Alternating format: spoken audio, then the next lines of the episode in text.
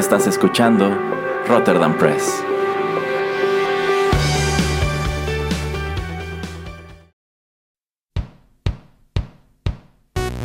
Esto es Rotterdam Chips, pedacitos de nuestra biblioteca que compartimos contigo.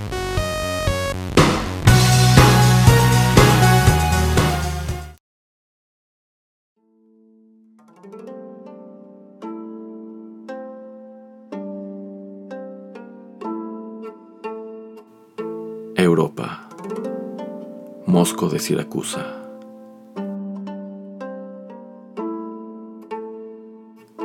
Del libro Idilios.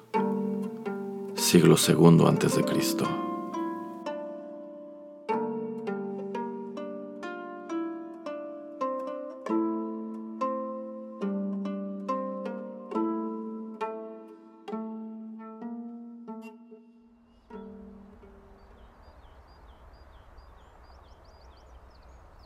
Una vez, Cipris envió un sueño agradable a Europa, en el último tercio de la noche, a la hora en que está próxima el alba, cuando un sueño más dulce que la miel desciende sobre los párpados, desata los miembros, cierra los ojos con un lazo ligero, y cuando nos asalta la muchedumbre de los sueños veraces. En ese momento dormía, en lo más alto de las moradas, Europa, la todavía virgen hija de Fénix. Le parecía ver dos continentes querellarse por ella. Uno era el Asia y el otro la tierra situada enfrente. Eran como dos mujeres. La primera parecía una extranjera y la otra una indígena, y ésta reclamaba a Europa como hija suya, diciendo que ella la había concebido y criado. Pero la primera, haciendo a la Virgen con sus fuertes manos, la arrastraba, no mal de su grado, y decía que la Moira y Zeus tempestuoso le habían otorgado a Europa. Y ésta saltó de su lecho, poseída de temor y con el corazón palpitante, porque este sueño le parecía una realidad, y permaneció sentada y muda largo rato, porque tenía a esas dos mujeres en sus ojos abiertos. Y después de un prolongado silencio, la Virgen alzó la voz. ¿Quién de entre los uránicos me ha mostrado esos espectros? ¿Qué ensueños me han asustado mientras dormía yo dulcemente en mi lecho dentro de las moradas? ¿Quién es esa extranjera que he visto durmiendo? ¿Cómo me ha turbado el corazón su amor? ¿Cuán tiernamente me ha acogido? Me miraba como si yo fuera su hija.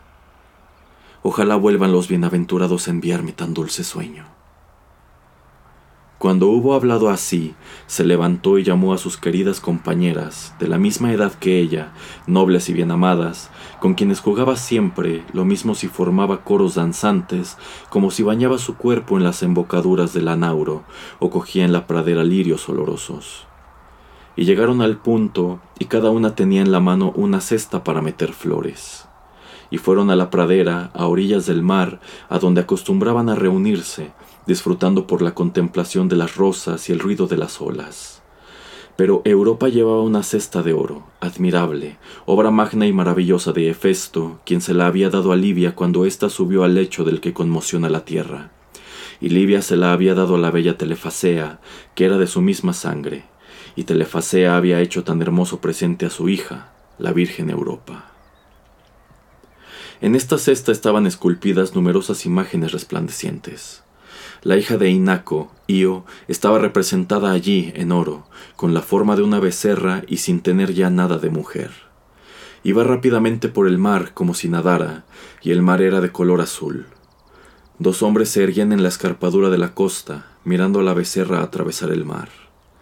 También estaba allí Zeus, acariciando dulcemente con su mano divina a la becerra marina. Y junto al Nilo de siete bocas hacía mujer a esta becerra de hermosos cuernos y las aguas del Nilo eran de plata, la becerra era de bronce y Zeus era de oro. Alrededor, bajo el reborde de la cesta redonda, estaba Hermes. Junto a él estaba tendido Argos, el de ojos siempre vigilantes, y de la sangre púrpura de Argos nacía un pájaro, enorgullecido de sus mil colores.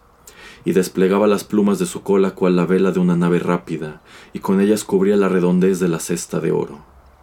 Así era la cesta de la bellísima Europa. Llegado que hubieron a los prados en flor, cada una de ellas se distrajo en coger la flor que más le gustaba.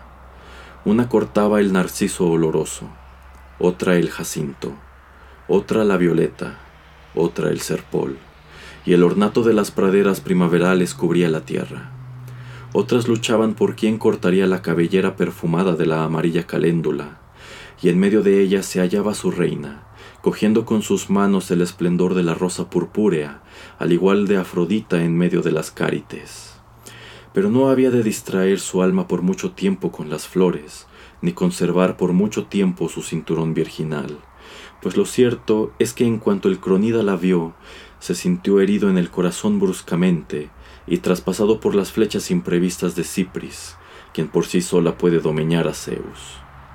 Sin embargo, con el fin de evitar la cólera de la celosa Hera, y queriendo engañar al tierno espíritu de la Virgen, ocultó su divinidad, se transformó y quedó convertido en toro, no semejante al que se alimenta en los establos, ni al que abre el surco arrastrando la reja curva, ni al que se pase entre los rebaños, o al que en domesticidad arrastra el pesado arado, sino con el cuerpo de color fulvo, con un círculo de plata chispeante en medio de la frente, con ojos de un azul claro y llameantes de deseo, y con dos cuernos iguales retorciéndose sobre su cabeza como una mitad de la redondez de Selene. Y se presentó en la pradera, y su llegada no asustó a las vírgenes, y a todas les fue dado acercarse y tocar a tan hermoso toro, cuyo olor divino se exhalaba a distancia y dominaba al dulce hálito de la pradera y deteniéndose a los pies de la irreprochable Europa, le lamió el cuello y acarició suavemente a la joven virgen. Y ella le acariciaba también, y le enjugaba con las manos la abundante espuma de su boca, y le besaba. Y él mugía dulcemente, y hubiérase dicho que se oía el sonido encantador de una flauta migdónica. Luego dobló las patas mirando a Europa y le ofreció su ancho lomo. Entonces dijo ella a las vírgenes melenudas, Venid, queridas compañeras, disfrutemos sentándonos sobre este toro, porque en verdad que nos sostendrá a todas con su lomo como una nave. Tiene el aspecto manso y acariciador. No es semejante a los demás toros. Parece estar dotado del espíritu de un hombre, y solo le falta la palabra. Habló así, y se sentó riendo sobre el lomo del animal, y se disponían a montar también sus compañeras, pero se levantó el toro bruscamente y se llevó a Europa como si volara, y llegó rápidamente al mar. Y volviendo la cabeza, llamaba ella a sus queridas compañeras y les tendía los brazos, pero éstas no podían seguirla. Entonces, tras de entrar en el mar desde la orilla, el toro se alejó cual un delfín. Las Nereidas, emergiendo de las olas, le acompañaban sentadas sobre el lomo de las ballenas, y el propio retumbante Poseidón, apaciguando las olas del mar, guiaba a su hermano, y alrededor se aglomeraban los tritones, habitantes del profundo mar, tocando el canto nupcial en sus largas caracolas. Sentada sobre el lomo del toro Zeus, la Virgen se cogía con una mano a uno de los largos cuernos y con la otra sujetaba los pliegues flotantes de su traje purpúreo, y la onda abundante del blanco mar mojaba el borde de su ropa. Flotaba el amplio peplo de Europa sobre sus hombros, cual la vela de una nave, y transportaba a la Virgen. Pero, como estaba lejos de la tierra de la patria, no veía ya ella la orilla, ni las altas montañas, sino solamente el Urano por encima y abajo el inmenso mar. Entonces, mirando a su alrededor, habló así. ¿A dónde me llevas, divino toro?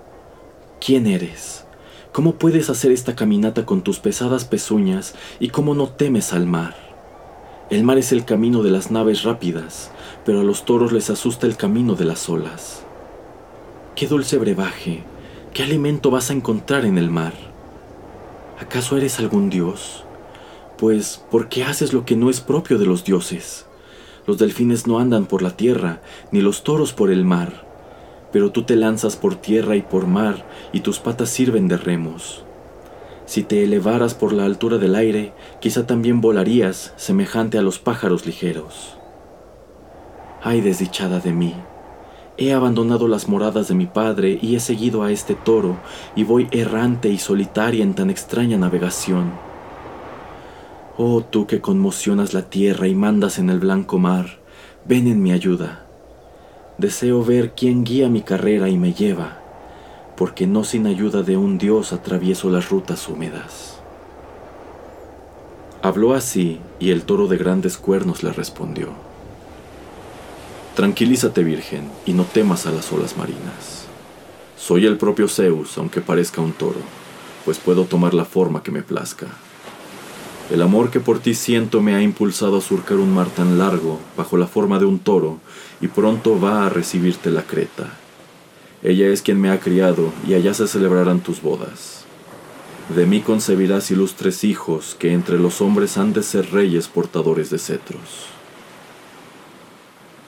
Habló así y fue cumpliéndose lo que dijo. Y apareció Creta, y recobrando Zeus su forma, desató el cinturón de Europa, y las horas le erigieron lecho.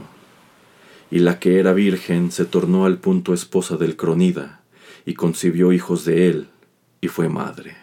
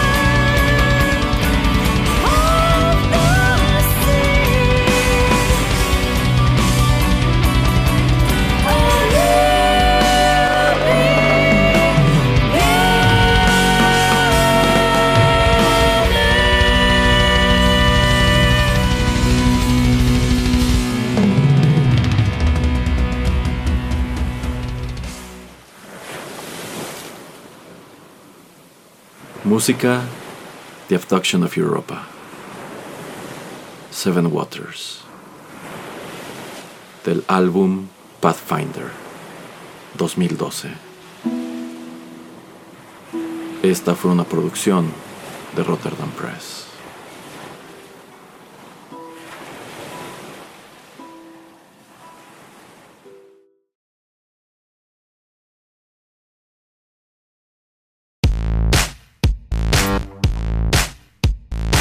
Estás escuchando Rotterdam Press. Radio como hecha en casa.